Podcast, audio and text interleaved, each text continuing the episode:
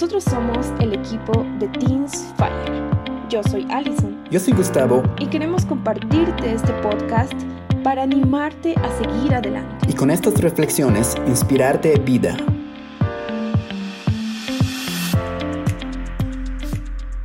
Hola, ¿qué tal? Mi nombre es Allison y en esta oportunidad trataremos el tema de optimismo. Números 13:30 dice, la gente comenzó a murmurar, pero Caleb les ordenó callarse y les dijo, vamos a conquistar este territorio, podemos hacerlo. Hay dos cuestionantes que muchas veces nosotros nos hemos preguntado.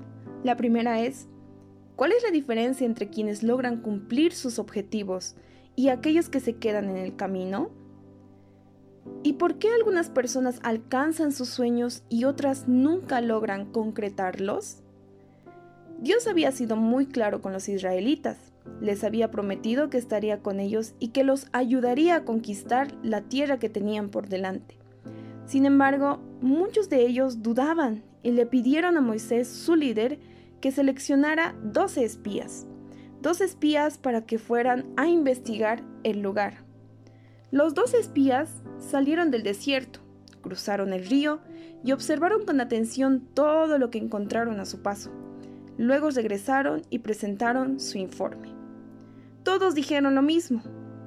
El lugar era excelente, era hermoso y lleno de cosas buenas.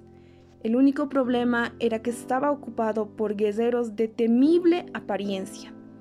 Deberían luchar contra ellos para lograr lo que Dios les había prometido. Aunque los doce coincidieron en su informe, solo dos personas, Josué y Caleb, dijeron que la conquista sería posible. El resto se dedicó a sembrar temores y dudas en medio del pueblo. Pensaban que era imposible lograr una hazaña semejante. Hacerles caso a los pesimistas hizo que no lograran entrar en lo que Dios quería y se perdería una generación entera.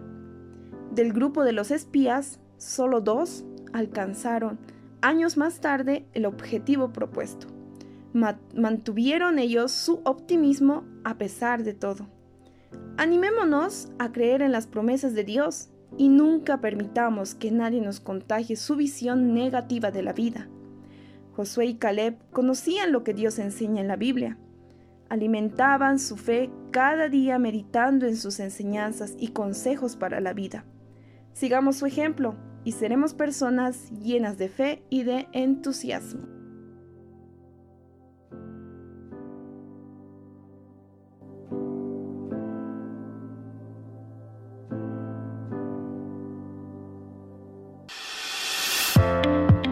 Hemos llegado al final de este podcast. No olvides comentar y compartirlo con tus amigos. Te esperamos en el siguiente episodio.